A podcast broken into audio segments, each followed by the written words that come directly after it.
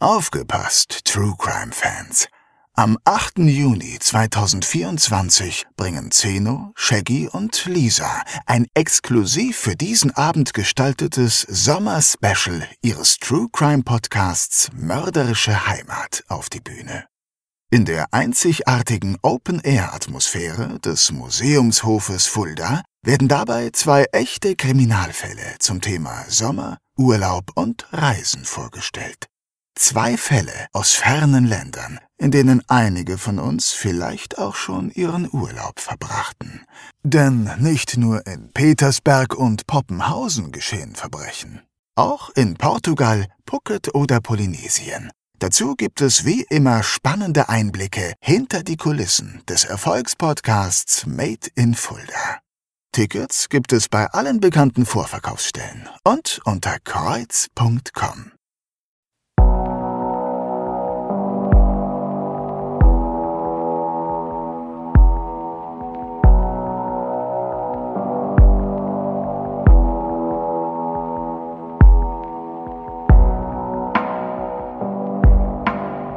Mörderische Heimat.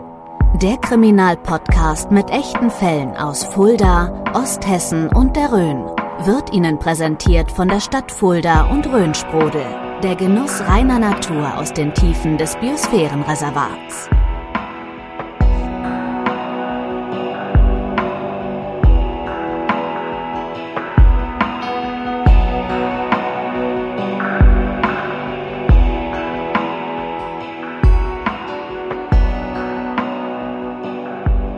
Es ist wieder soweit. Es ist Zeit für eine neue Ausgabe des True Crime Podcasts Mörderische Heimat. Ich heiße Sie, liebe HörerInnen, herzlich willkommen. Mein Name ist Shaggy Schwarz und gemeinsam mit Zeno Diegelmann, dem Autor diverser Rhön-Krimis, werden wir uns heute wieder einem Verbrechen widmen und dieses, ja, ihr kennt es, etwas näher unter die Lupe nehmen.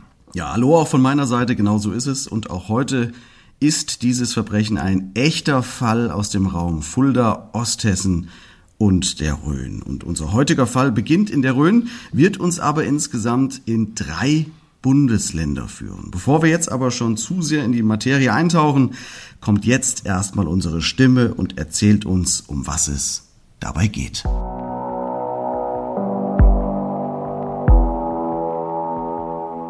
Im Oktober 1997 spielt die damals zehnjährige Christine P. mit ihren Freunden – als plötzlich ein fremder Mann vor ihnen steht. Er bedroht die Kinder mit einer Waffe, fesselt sie und verschleppt das Mädchen in seinem Auto. Im 50 Kilometer entfernten Meiningen entdeckt man in der folgenden Nacht ein Mädchen ziellos über eine Bundesstraße irren. Es ist Christine P. Klassische Horrorvorstellung von Eltern mit Kindern, oder? Boah. Fangen wir mit der Örtlichkeit mal an. Wo befinden wir uns denn in der Rhön?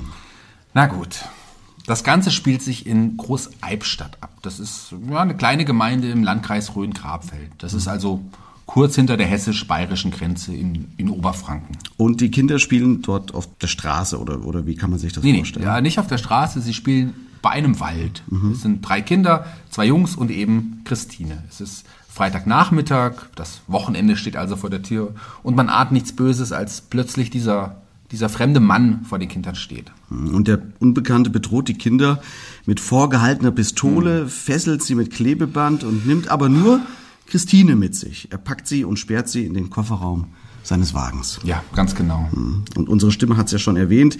Jetzt fährt der Unbekannte erstmal eine Weile mit ihr, ja, einfach durch die Gegend, könnte man fast sagen. Genau, also er fährt mit ihr bis nach Thüringen. Dort hält er schließlich auf einem, auf einem Feldweg und ja, er missbraucht das Mädchen. Ach, wenn das nicht für die weitere Tat wichtig ist, würden wir, glaube ich, jetzt lieber gerne mit den Fallvorfahren auf die Details verzichten, mhm. was da passiert. Oder lass uns einfach ein bisschen vorspulen. Es ist jetzt bereits kurz vor Mitternacht, als zwei Frauen auf einer Landstraße bei Meiningen eine seltsame Beobachtung machen. Was ja. machen Sie da für eine also, Beobachtung? Also, die Frauen sehen in der Dunkelheit ein Mädchen alleine herumirren und sprechen das Mädchen an. Es ist Christine P. Der Täter hat sie also nach der Tat freigelassen. Ja, wobei man auch eher sagen könnte, dass er sie sich einfach selbst überlassen hat. Also du darfst nicht vergessen, das Mädchen ist zehn Jahre alt mhm. und weiß überhaupt nicht, wo sie ist. Es ist mitten in der Nacht und sie läuft planlos durch die Dunkelheit. Ja, das ist traumatisch, definitiv. Ja. Ne? Man muss natürlich auch sagen, dass ihre Eltern zu Hause sitzen und von dem Schlimmeren noch ausgehen müssen, nämlich dass ihre Tochter vielleicht nicht sehen. Ja, vom Schlimmsten, ja. Mhm. Also klar, also die, die beiden Jungen, äh, mit denen Christine gespielt hatte, haben sich auch kurz nachdem der fremde Mann sie überfallen hatte, befreien können und haben davon berichtet, dass man Christine verschleppt hat. Mhm. Und die Polizei ist auch informiert. Anders als bei Erwachsenen schreitet die Polizei bei einer Vermisstenmeldung bei Kindern ja sofort ein. Das hatten wir schon, glaube ich, in einem anderen Fall auch mal erwähnt. Zum Beispiel, glaube ich, im Fall von Kerstin S. oder in unserer Cold Folge. Genau, ich weiß genau. nicht mehr genau. Ganz genau, da, da, da, da, ja. Also ähm, es gibt durch die beiden Jungen auch eine eine erste Beschreibung des, des Mannes. Und Christine F. hat sich ebenfalls erstaunlich viele Details gemerkt, die der Polizei ein gutes Bild des Täters beschreiben. Mhm. Und was geben die Kinder an? Was haben sie beobachtet? Wie sieht ja. der Mann aus? Also der Mann ist Mitte 50, fährt einen roten Kleinwagen, trägt einen Bart und hat einen abgebrochenen Goldzahn. Mhm. Christine kann darüber hinaus angeben, dass er auffällige Tätowierungen auf der Brust und auch auf dem Bauch hat, die sie sogar relativ genau beschreiben kann. Abgebrochener Goldzahn, das klingt auch wieder aus so einem Film irgendwie. Ja. Ne? So. Aber gut, das sind ja schon sehr exakte Details. Und mit diesen Beschreibungen geht die Polizei auch an die Presse in mhm. Hessen, Bayern und Thüringen. Und tatsächlich gibt es bald auch schon einige Hinweise auf die Identität des Täters. Ja, es gehen einige Hinweise ein. Gleich mehrere Personen nennen den Namen eines Mannes, den sie aufgrund eines Phantombildes und der Beschreibung zu erkennen glauben. Und eine Anruferin ist darunter, die die Beamten sofort aufhorchen lässt. Mhm. Ja, es meldet sich eine Frau, die sagt, ich weiß, wen ihr sucht. Das ist mein Bruder. Boah. Krass, hast, oder? hast du eigentlich Geschwister? Weiß ich nicht. Ähm, ich ich habe zwei Schwestern, ja. Ja gut. Also ich überlege mir gerade, wie das auch für die Schwester sein muss, wenn du deinen Bruder bei der Polizei melden musst bei so einer Tat. Also ich habe auch eine Schwester. Mhm. Ich weiß nicht, ich weiß nicht, ob sie es machen würde. Also vielleicht ist da auch schon einiges vorgefallen, so dass äh, sie dann die Polizei anruft und diese Information durchsticht, oder? Ja, also, pff, bei so einer Tat und wenn, Gut, wenn man weiß, also wenn man, klar, da ist ja auch was vorgefallen. Wir kommen ja gleich einfach mal ja. dazu, denn sie ist schon einiges gewohnt, kann man sagen, von ihm. Ist nicht das erste Mal gewesen. Ja, stimmt, stimmt, stimmt, stimmt, okay. Ja, stimmt, er hat ja auch schon andere Delikte begangen in diesem ja. Bereich. Ne? Aber zurück zu unserem Fall. Es haben sich also mehrere Personen gleich gemeldet, unter anderem eben die besagte Schwester. Genau. Und erste Überprüfungen erhärten die Vermutung, denn der Bruder ist nicht nur bereits mehrfach vorbestraft, sondern hat eben diese markanten Tätowierungen, den abgebrochenen Goldzahn und fährt auch einen roten Kleinwagen. Richtig, also genauer gesagt einen roten Nissan Micra.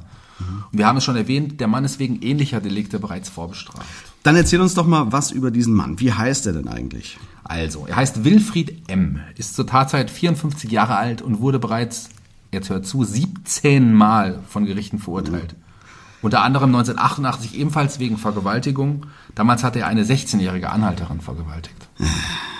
Das ist schon ordentlich straffes Register, dass der überhaupt frei da. Jetzt muss ich wieder aufpassen, was ich sage, weil natürlich der erste Impuls wieder dahin geht, wie das überhaupt sein kann, oder? Mhm. 17 Mal verurteilt dann schon auch mal wegen Vergewaltigung gesessen und dann ist es doch wieder möglich, dass er ein Kind verschleppt und vergewaltigt. Oder, oder ging er damals bei diesem ersten Vergewaltigungsfall gar nicht ins Gefängnis? Doch, doch. doch also ne? äh, ja, ja, er bekam drei Jahre für die damalige Vergewaltigung. Mhm. Er saß in der Zeit von 1987 bis 91 im Gefängnis etwa. Und mhm. das Krasse daran, erst fünf Wochen vor der Tat im Landkreis Rhön-Grabfeld ist er aus der Haft entlassen worden. Also so. der hat eine zweieinhalb dreijährige Strafe wegen Diebstahls auch abgesessen, ja. Was mich da schon wieder aufregt, ist die Tatsache, dass jemand wegen Diebstahls zweieinhalb Jahre einsitzt und wegen Vergewaltigung ungefähr nur genauso lang. Mhm. Also die Relation ist doch einfach. Naja, äh, wobei wir den Sachverhalt des Diebstahls oder mehrfachen Diebstahls auch nicht genau kennen in diesem ja, Fall. Trotzdem. Bevor wir uns da jetzt verrennen, ja. lassen uns mal lieber ein genaues Bild von Wilfried M. machen. Was wissen wir denn noch über ihn? Wo kommt er her? Was hat er in seinem Leben so bisher getrieben? Also, Wilfried M. wuchs in Ostberlin auf und ist gelernter Feinmechaniker. Er floh 1965 in den Westen. Er war damals mit seiner Radsportgruppe zu Besuch im Westen und nutzte den Besuch dazu, sich ja, abzusetzen. Okay, und dann kommt nämlich was Außergewöhnliches, was ich in den Unterlagen gefunden habe. Er tritt nämlich in die französische Fremdenlegion ein. Yes. Für alle, die nicht wissen, was die französische Fremdenlegion ist, das ist eine berühmt-berüchtigte Elitetruppe in der Freiwillige aus, glaube ich, über 150 Nationen ja. oder so, als Zeitsoldaten dienen und deren Ausbildung als die härteste der Welt gilt. Und, und nicht nur das, also viele Kriminelle versuchen in der Fremdenlegion auch unterzutauchen, weil man nämlich dort seine Identität wechseln kann. Ich habe mal in einer, in einer Doku da was drüber gesehen. Ich glaube, wer dort genommen wird, erhält sogar die Möglichkeit, einen neuen Namen anzunehmen und ist von Behördenanfragen geschützt. Ja, und das zieht dann natürlich auch genau die Leute an, die das nötig haben. Genau, Ja. exakt. In der Vergangenheit gehörten wohl oft auch ziemliche Schwerstkriminelle zu dieser Einheit. Also gerade nach dem Zweiten Weltkrieg sind da viele ehemalige Mitglieder der Waffen-SS hingegangen. Also heute soll das aber nicht mehr so sein. Aber wer Lust hat, kann gerne mal die französische Fremdenlegion googeln. Da gibt's einige Informationen spannende drüber. Und unser Täter war dort eben auch. Aber kommen wir zurück zu unserem, zu unserem Mann, denn der bleibt dort in dieser Fremdenlegion nicht allzu lange. Genau, also die Fremdenlegion schmeißt ihn nach einem Jahr schon wieder raus. Das hatte irgendwas mit Diebstahl zu tun. Ach, guck, ja, wer, wer hätte das Also gedacht? ganz klar äh, wird aber wird aber nicht, ob das jetzt eine Altlast war oder ob das auch in der Zeit vielleicht in der Fremdenlegion geschah. Das konnte ich jetzt nicht genau. Okay, dann ausführen. lass uns gleich, gleich vorankommen. Denn es kommt noch einiges, kann man jetzt Oh schon je, sagen. ja. Jetzt fahndet man eben nach Wilfried M. Man weiß, wen man sucht und man fahndet jetzt nach Ja. ihm. Wilfried M. bekommt das aber natürlich auch mit und ist von da an auf der Flucht. Also er reist durch halb Europa und es gehen auch drei Monate ins Land. Aber im Januar nimmt man ihn schließlich in einem Hotel in Weimar fest. Wil- Wilfried M. ist zum Zeitpunkt der Festnahme dann schon 55 Jahre alt und man wirft ihm weitere Vergewaltigungen vor. Unter anderem soll er zwei zwölfjährige Mädchen Halle entführt und vergewaltigt haben. Also wir erkennen hier leider schon ein Muster. Und wie ist man ihm schlussendlich jetzt auf die Schliche gekommen? Er war ja anscheinend auf der Flucht die ganze Zeit. Also das Hotelpersonal hatte Verdacht geschöpft und die Polizei angerufen. Weil Von er, dem Hotel in- genau, Weimar wo in. Weimar, Mhm. wo, er, wo er da nächtigte. Und der hatte sich dort unter falschem Namen angemeldet. Ja. Und Wilfried M. war mit einem Jeep mit gefälschtem Kennzeichen unterwegs. Und ein Sonderkommando hat ihn dann direkt am frühen Morgen aus dem Bett heraus festgenommen. Und das war auch gut so, dass sie ihn überwältigt haben, denn er hatte auch eine Waffe bei sich. Also Mhm. man muss noch dazu sagen, dass er einige Tage zuvor der Polizei schon mal durch die Lappen gegangen war. Äh, Wie war das? Wa- Was war da passiert? Wie Da konnte er durch die Lappen gehen? Ja, der ist in eine Verkehrskontrolle geraten, konnte aber gerade noch entkommen. Aber jetzt haben wir ihn endlich erwischt. Genau. Und jetzt kommen immer mehr Taten, die ihm zur Last Mhm. gelegt werden, herauf. Ne? Wir haben schon von den beiden Vergewaltigungen in Halle gehört, von den kleinen Mädels. Und jetzt kommt noch eine weitere hinzu. Genau, es geht dabei um einen weiteren Fall aus Franken, bei dem er eine Zwölfjährige auf dem Schulweg überfallen hatte. Er hatte auch dieses Mädchen sexuell misshandelt und dann in einen Weiher gestoßen und das beinahe fast deren Tod zur Folge hatte. Also das Mädchen hat daraufhin einen Herzstillstand erlitten und musste wiederbelebt werden. Ja, also würde gerne das noch weiter beleuchten, aber wir müssen da vorankommen, weil dieser Fall ist wahnsinnig umfänglich. Ja. Äh, deswegen müssen wir das leider ein bisschen vernachlässigen, sonst kommen wir da nicht mehr zum Ende. Denn es treten noch unglaubliche Verwicklungen zutage. Ja, das hast recht. Wir, wir, wir sollten da mal weitermachen. Also Wilfried M. wird 1999 der Prozess gemacht. Okay, man lastet ihm die genannten Vergewaltigungen an, unter anderem auch die in Großeibstadt in der Genau, Rhön. genau. Und die Staatsanwaltschaft ist gut vorbereitet. Man kann sogar seine einstige Flucht vor der Polizei sehr gut nachvollziehen.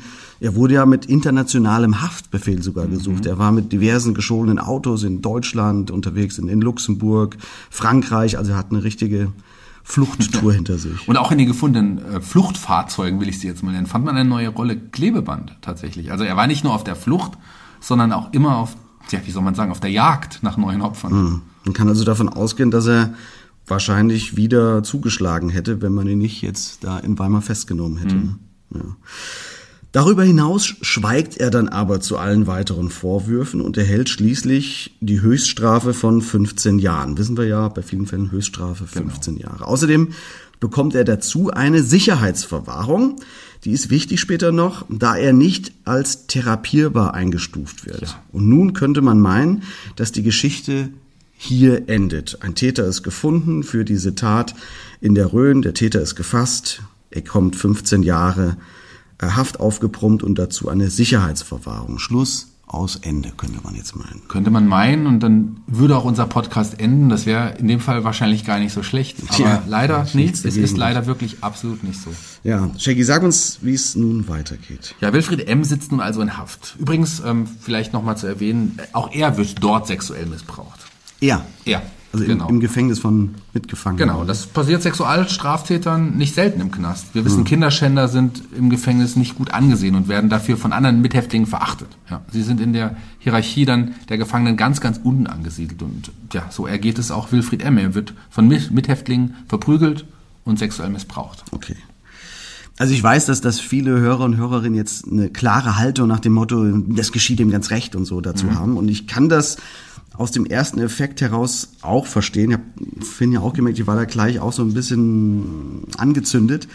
Aber man muss ganz deutlich sagen, die Gesetze gelten überall und für jeden, auch für einen verurteilten Straftäter in der Justizvollzugsanstalt. Ja. Also auch da ist eine Vergewaltigung eine Vergewaltigung. Das wird dadurch nicht besser, wenn man es auch vielleicht äh, emotional erstmal anders einstuft. Ja, nachvollziehen, klar, kann man es, aber du hast vollkommen recht. Also das sind auch Vergewaltigungen, die man aufklären und, und verurteilen muss. Genau so ist es. Ich, aber ich wollte auf was ganz anderes hinaus. Also Ja. während Wilfried M. nun im Gefängnis sitzt, untersucht man einige alte Fälle, die ungelöst sind. Sogenannte, wir kennen es, Cold Cases. Ja, ja. Das haben wir in Folge 15 war das, glaube ich. Folge 15 hatten wir auch unsere Cold Case Folge übrigens. Äh, Genau, ja. hört euch die Folge daher auch gerne nochmal an. Da geht es ausschließlich um Cold Cases hier aus der Ja, Region. Und die, die sie schon gehört haben, haben gesagt, super tolle Folge, ähm, gerne mal, noch mal sowas. Ja, wer mal. wer weiß. Ähm, jedenfalls hat sich in Thüringen die Sonderkommission Altfälle gebildet, so nannte die sich. Ja. Die hat übrigens auch den Fall Peggy Knobloch Mhm. Ach, untersucht. den, bekannt, sehr bekannter Fall Genau, auch von genau. Kindern. Und, und auf weitere andere Fälle. Und diese Soko-Altfälle stößt im Zuge dessen nun auf einen Fall in Jena äh, aus dem Jahr 1996. Also fast genau ein Jahr vor dem Fall in der Rhön mit der kleinen Christine. Okay, was, was war dort geschehen? In Jena war damals am 15. August 96 die damals zehnjährige Ramona K. in der Nähe eines Einkaufszentrums verschwunden. Ein Mann hatte sie angesprochen, verschleppt und an einen unbekannten Ort vergewaltigt und ja, umgebracht. Anschließend hat der Täter die Leiche des Mädchens in seinen Pkw gepackt und rund 130 Kilometer entfernt in einem Wald zwischen Eschwege und Großburschla gebracht. Okay, das Muster kommt einem jetzt durchaus bekannt vor. Und die Leiche hat man aber nicht, nicht gefunden, oder? Wie war Ja, das? richtig. Also erst am 13. Februar, also ein Vierteljahr später, fand ein Jäger zuerst den Schulranzen und einige Tage später dann ja, die Leichenteile von Ramona. Ein Albtraum für die Eltern. Oh, man muss vielleicht aber auch hier noch erwähnen, dass nun schon einige Jahre vergangen sind und Wilfried M. ja im Gefängnis sitzt. Es hat ja die 15 Jahre plus Sicherheitsverwahrung bekommen und jetzt sind die Ermittler dieser Sonderkommission eben auf diesen Altfall gestoßen und finden jetzt aber keinen Täter und äh, Wilfried M. sitzt ja im Knast. Genau. Und nun überlegt man sich, wie man ihn in diesem Fall in Verbindung bringen könnte. Und hier machen wir einen kurzen Break, bevor es weitergeht und fassen mal kurz zusammen, was wir jetzt schon alles haben. Okay. Also 1997 wird die zehnjährige Christine entführt. Der Täter, wir wissen, es ist der ehemalige Fremdenlegionär Wilfried M., verschleppt sie in sein Auto und fährt mit ihr ins hessisch-thüringische Grenzgebiet. Er vergewaltigt sie, lässt sie dann mitten in der Nacht alleine zurück, wo sie dann zum Glück von zwei Frauen entdeckt wird. Ja, genau. Gut, Wilfried M. ist bereits vorbestraft. Er hat zwischen 1987 und 1991 schon eine Haftstrafe wegen Vergewaltigung abgesessen. Er hat sich aber nach seiner Entlassung neben dem Mädchen aus der Rhön noch an mindestens zwei weiteren Mädchen vergangen, die er nach ähnlichem Muster verschleppt und missbraucht hat. Mindestens, richtig. Okay, dann flüchtet er und wird mit internationalem Haftbefehl als Kinderschänder gesucht. Und schließlich, nachdem er durch halb Europa geflüchtet ist, wird er in einem Hotel in Weimar festgenommen. Alles korrekt, ganz genau. Jetzt bekommt er 15 Jahre plus Sicherheitsverwahrung, weil er als nicht therapierbar eingestuft wird. Das heißt, wenn er Pech hat, wird er auch nie wieder freikommen. Während er seine Haftstrafe jetzt verbüßt, bildet sich eine Sonderkommission, die ungeklärte Fälle untersucht und die einen alten Mordfall entdeckt, bei dem ein zehnjähriges Mädchen namens Ramona K., glaube ich, war das? Genau, genau. Einst nach ja, fast identischem Muster verschleppt, vergewaltigt und ermordet wurde. Genau, und die man dann in einem Wald zwischen Eschwege und Großburschla fand. Okay, okay, so. Und jetzt überlegen die Ermittler, wie sie Wilfried M. auf die Schliche kommen können und ihm den Mord beweisen können. Sie vermuten nämlich, dass er damit zu tun hat. Das Problem ist aber, er sitzt ja jetzt ein. Der sitzt ein, ganz genau. Und, Aber dazu haben sie einen ziemlich ja, verrückten Plan. Ja, liebe Hörerinnen und Hörer, passen Sie jetzt auf, was jetzt kommt. Von so einer Sache habe ich persönlich auch noch nie gehört. Äh, Shaggy, was passiert jetzt? Okay, im Jahr 2016 lässt man Wilfried M. aus ermittlungstaktischen Gründen vorzeitig aus der Haft frei. So, Moment mal. Wir wissen, wir wissen, er hat Sicherheitsverwahrung und dürfte eigentlich nicht freikommen. Genau. Es sind jetzt einige Jahre vergangen. Diese Sonderkommission denkt aber, dass er damit zu tun hat und lässt ihn jetzt trotzdem aus ermittlertaktischen Gründen Vorzeit aus der Haft. Dürfen die das denn? Dürfen die sich über das Gesetz hinwegsetzen und sagen, oh, gut, der ist zwar verurteilt, aber wir lassen die jetzt mal laufen und, und gucken, was er macht? Dazu kommen wir später noch. Okay, na gut. An, anscheinend ist man sich aber sicher, dass man Wilfried M. den Mord nur nachweisen kann, wenn er sich in Freiheit befindet und ja, man Beweise vorbringen kann, dass er mit dem Mord in Verbindung steht. Wie können die sich denn so sicher sein, dass er wirklich äh, von Wilfried M. begangen wurde? Also stell dir vor, die lassen ihn laufen und er stellt sich heraus, ach nee, sorry, es war doch ein anderer. Dann können sie ihn ja nicht einfach wieder ins Gefängnis stecken und sagen, Edge Badge, wir wollten nur mal sehen, was du da draußen so machst. Naja, also die Soko hat ja mittlerweile natürlich ganz andere Möglichkeiten, DNA-Analysen und so weiter. Das haben wir auch schon alles mal angesprochen. Aber sie gehen vor allen Dingen auch die alten Akten durch und finden heraus, dass Wilfried M. damals unweit des Einkaufszentrums gewohnt hat. Er ist damals sogar überprüft worden, aber man konnte ihm nichts nachweisen. Ich habe das irgendwo auch gelesen, wie viele Ordner das allein waren, äh, die man da gesichtet hat. Warte mal, ich habe das auch aufgeschrieben, ja? Das äh, äh, hier unten, hier, hier habe ich es. Äh, 180 Leitsordner 180, ja. und darin wurden 1000 Personen im Zusammenhang mit dem Verschwinden von Ramona untersucht. Und die Soko hat nun alle nochmals beleuchtet, alle dieser Personen und eine Art Ranking erstellt. Und da filtern die immer mehr raus. Letztlich sind 30 Personen übrig, die man intensiv überprüft.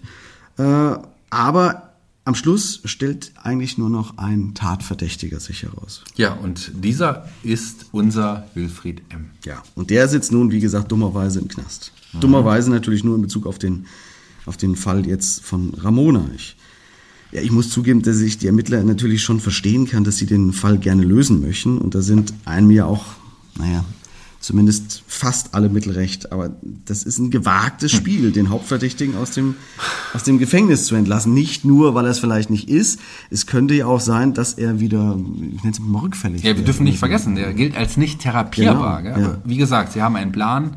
Denn natürlich lässt man ihn nicht einfach laufen, sondern man heftet sich an seine Fersen. Ja, nicht nur das. Jetzt, jetzt kommt ja die nächste, die nächste James Bond Nummer, kann man sagen. Einige Ermittler befreunden sich absichtlich mit ihm an. Ganz genau. Es werden verdeckte Ermittler eingesetzt, die sich mit ihm in einer kleinen Gartenanlage anfreunden. Wilfried M. hat dort in seinem Garten eine Fahne der französischen Fremdenlegion geflaggt. Ja?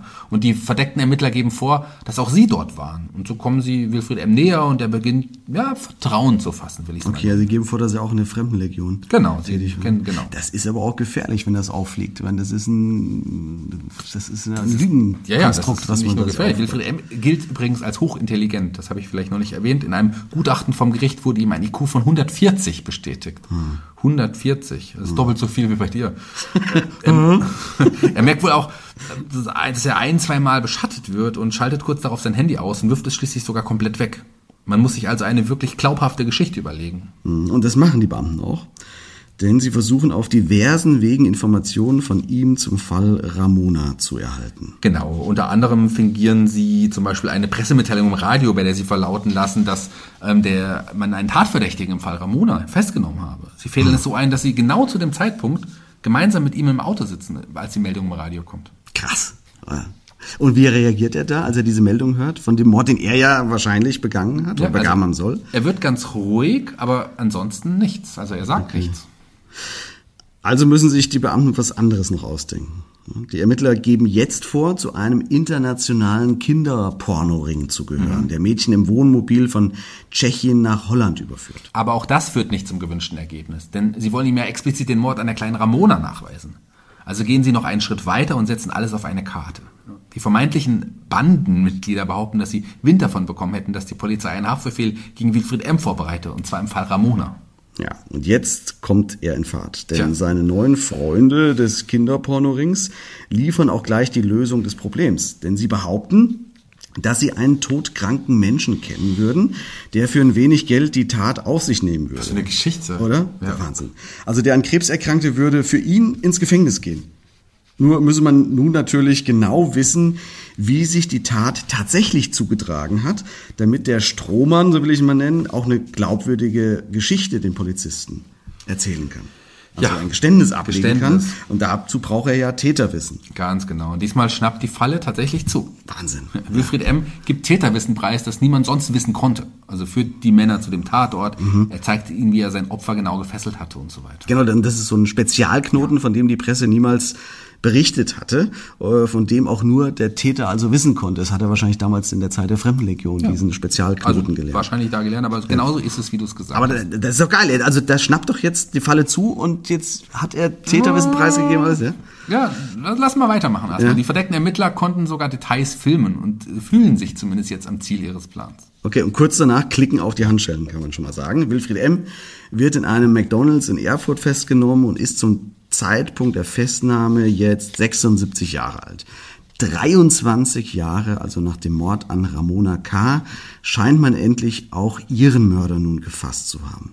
Das war für mich der Punkt bei der Recherche, wo ich irgendwie emotional, moralisch so meinen Frieden machen konnte. Aber dann habe ich folgende Meldung gefunden. Willst du sie, willst du sie vorlesen vielleicht? Ich lese sie vor. Ähm, aber man merkt, ich bin schon ein bisschen aufgebracht. Ja. Das ist auch eine, Also ungewöhnliches, ist äh, eine ungewöhnliche Emotion für ein mich. Aber äh, wahnsinniger. Fall.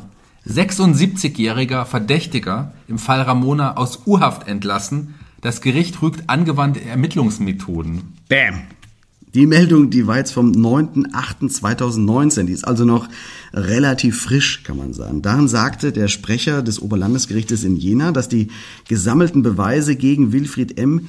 nicht verwertbar seien. Also all das, was die gesammelt hatten, das Filmmaterial, die Erkenntnis mit dem Knoten, dass er sie zum Tatort hingeführt hat, ist alles nicht verwertbar. Und da sind wir jetzt bei der Frage von vorhin, was darf Polizei und was nicht?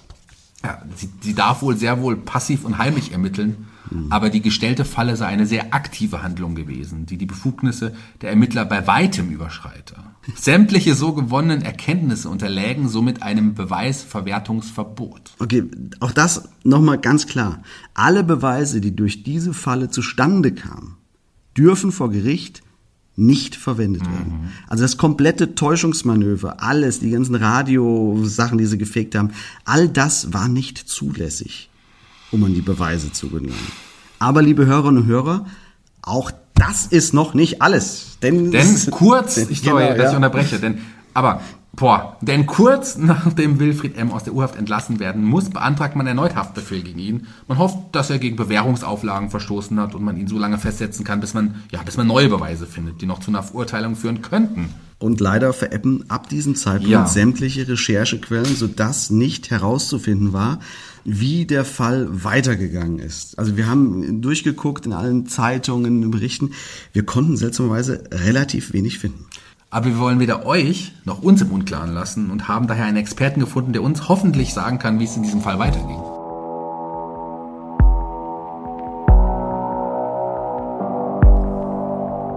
Nachgehakt. Die Expertenmeinung.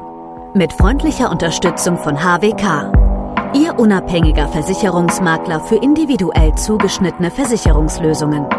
Das gilt für Privatpersonen und Familien ebenso wie für Freiberufler, Selbstständige und Unternehmen. HWK. Ihr Versicherungsmakler in Fulda und Schwalmstadt.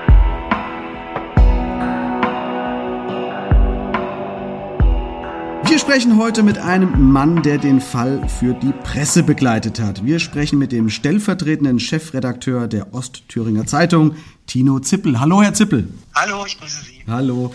Sie haben ja den Fall Wilfried M. für die Ostthüringer Zeitung begleitet. Ein Fall und ein Täter, der die Menschen über Jahrzehnte beschäftigte und sich über mehrere Bundesländer zog. Wie und wann sind Sie denn auf den Fall aufmerksam geworden? Na, für uns war das eher der Fall Ramona gewesen. Und zwar ist im Jahr 1996 ähm, ein Mädchen in Jena abhanden gekommen auf dem Heimweg von der Schule. Genau, ja. Und da gab es eine größere Suchaktion, ähm, um das äh, Kind zu finden. Aber sie ist über Monate sozusagen ähm, ja, spurlos verschwunden gewesen. Und es bestand eine lange Ungewissheit, was mit dem Kind passiert ist. Und erst im Jahr 97 ähm, wurde die Leiche gefunden. Und seitdem hat die Polizei in dem Fall ermittelt, hatte auch viele Ansätze über die verschiedenen äh, über die Zeiträume und aber konnte den Fall letztlich nicht klären. Und was für einen Eindruck hatten Sie damals, als Sie von Wilfried M. als Tatverdächtigen erfahren haben? Haben Sie, haben Sie ihn jemals eigentlich gesehen, beziehungsweise erlebt oder Augenzeugen äh, kontaktiert, die ihn kannten? Naja, ich sag mal so, ich war bei dem Haftprüfungstermin ähm, zum Fotografieren mhm. ähm, und das war in Gera am Amtsgericht und da gab es einen kurzen Augenblick, äh, wo er sozusagen von der Polizei ins Gericht geführt wurde und dann wieder zurück ins Polizeifahrzeug. Mhm. Und ja, es ist ein älterer Herr, Halbklatze, kurze graue Haare, hatte eine dunkle Jacke an, graue Hose eigentlich eine unscheinbare Gestalt, so auf den ersten Blick. Waren, wie mhm. gesagt, nur kurze Augenblicke gewesen. Ja, wie das, wie das meistens so ist. Es sind ja selten dann irgendwelche. Typen, wo man denkt, oh Gott, ja, das passt ja wie die Faust aufs Auge jetzt. Aber dieser äh, ganze Fall, der über mehrere Jahre sich gezogen hat und auch mehrere potenzielle Opfer äh, mit sich trug, der hat ja sich sehr, sehr weit gespannt. Ist dann irgendwann für Ihre Zeitung das auch dann so ein Thema gewesen, dass Sie dann die äh, Berichterstattung aufgenommen haben, den entsprechend, ne? Ja, selbstverständlich haben wir darüber berichtet. Ich meine, es war ja ein sehr, sehr spannender Fall gewesen, wie die Polizei versucht hat, ihn zu überführen. Also er war ja aus der Sicherheitsverwahrung auf Bewährung entlassen und ähm, in Jena hatte die Polizei ja ihn schon immer mal sozusagen auf der Liste möglicher Tatverdächtiger. Mhm. Und hat dann deswegen nochmal äh, verdeckte Ermittler angesetzt, die sozusagen versuchen sollten, ihn zu knacken. Mhm. Und das ja letztlich mit äh, abenteuerlichen Methoden. Wenn man, wenn man das sozusagen hört, könnte man meinen, das wäre der Stoff für einen Tatort. Und die Falle ist ja auch zugeschnappt, aber man muss sagen, äh, rein rechtlich stand das Ganze von Anfang an auf ziemlich wackeligen Füßen. Ne? Würden Sie sagen, unbedacht, fahrlässig oder letztlich ja, von Ermittlerseite die einzige Chance, den Mord an Ramona K. zu lösen? Ich glaube, dass es die einzige Chance war. Mhm. Man hatte schon im Vorfeld äh, mit anderen Methoden versucht, dann äh, Informationen noch zu sammeln und Beweise zu sammeln, die ihn überführen können, aber das ist äh, nicht gelungen gewesen. Ich denke, dass äh, die, dass der letzte Versuch war, sozusagen tatsächlich äh, noch äh, den Tatverdächtigen oder letztlich den Täter zu finden. Wenn man es jetzt im Nachhinein hört, was die Polizei äh, gemacht hat, hat sie natürlich ihre Kompetenzen da weit überschritten. Mhm. Und das war es letztlich auch, was dann das äh, Oberlandesgericht in Jena moniert hat. Im Rahmen einer Haftprüfung äh, wurde sozusagen festgestellt, dass die Beweise nicht verwertbar sind und damit hatte sich dann auch der Haftbefehl erübrigt. Da frage ich Sie doch mal direkt, Herr Zippel. Wir wollen unsere HörerInnen auch jetzt nicht so lange auf die Folter spannen. Wurde Wilfried M. schließlich wegen Mordes an Ramona K. verurteilt oder ist er ja, der Haftstrafe entkommen? Also es ist tatsächlich so, es hat keinen Prozess gegeben, hm. keine Anklage, deswegen konnte er auch nicht dafür verurteilt werden. Ähm, ja, die Polizei ermittelt zwar in dem Fall noch oder versucht, weitere Ansätze zu finden, äh, Beweise, die sozusagen verwertbar sind, hm. aber das ist bislang nicht gelungen. Hm. Das ist natürlich auch unbefriedigend wahrscheinlich für die Eltern, dass man weiß, dass es da wahrscheinlich einen potenziellen Täter gibt, äh, der Mörder der eigenen Tochter, aber den Spagat zwischen moralischem Recht und rechtlichem ist natürlich auch ein großer, ne, in dem Fall. Ja, ja also wie gesagt, man kann der Polizei nicht vorwerfen, dass sie es zumindest versucht hat. Mhm. Allerdings waren halt leider die Mittel nicht tauglich.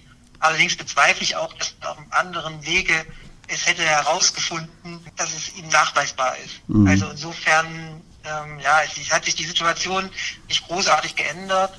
Und ähm, letztlich hat aber das gesamte Verhalten in dem Fall ja dazu geführt, dass die Sicherungsverwahrung auf Bewährung wieder zurückgenommen wurde und Aha. die Sicherheitsverwahrung angeordnet wurde. Das heißt, Wilfried M. sitzt also immer noch wahrscheinlich im Gefängnis aufgrund dessen, dass er gegen Auflagen verstoßen hat und dazu geführt hat, dass er trotzdem noch nicht in Freiheit sein darf. Genau, richtig. Ja. Insofern mhm hat es dann vielleicht doch noch äh, was Gutes gehabt, dass, ja, dass die Polizei sich auf den Fall nochmal konzentriert hat. Hm, also, immerhin. Ja.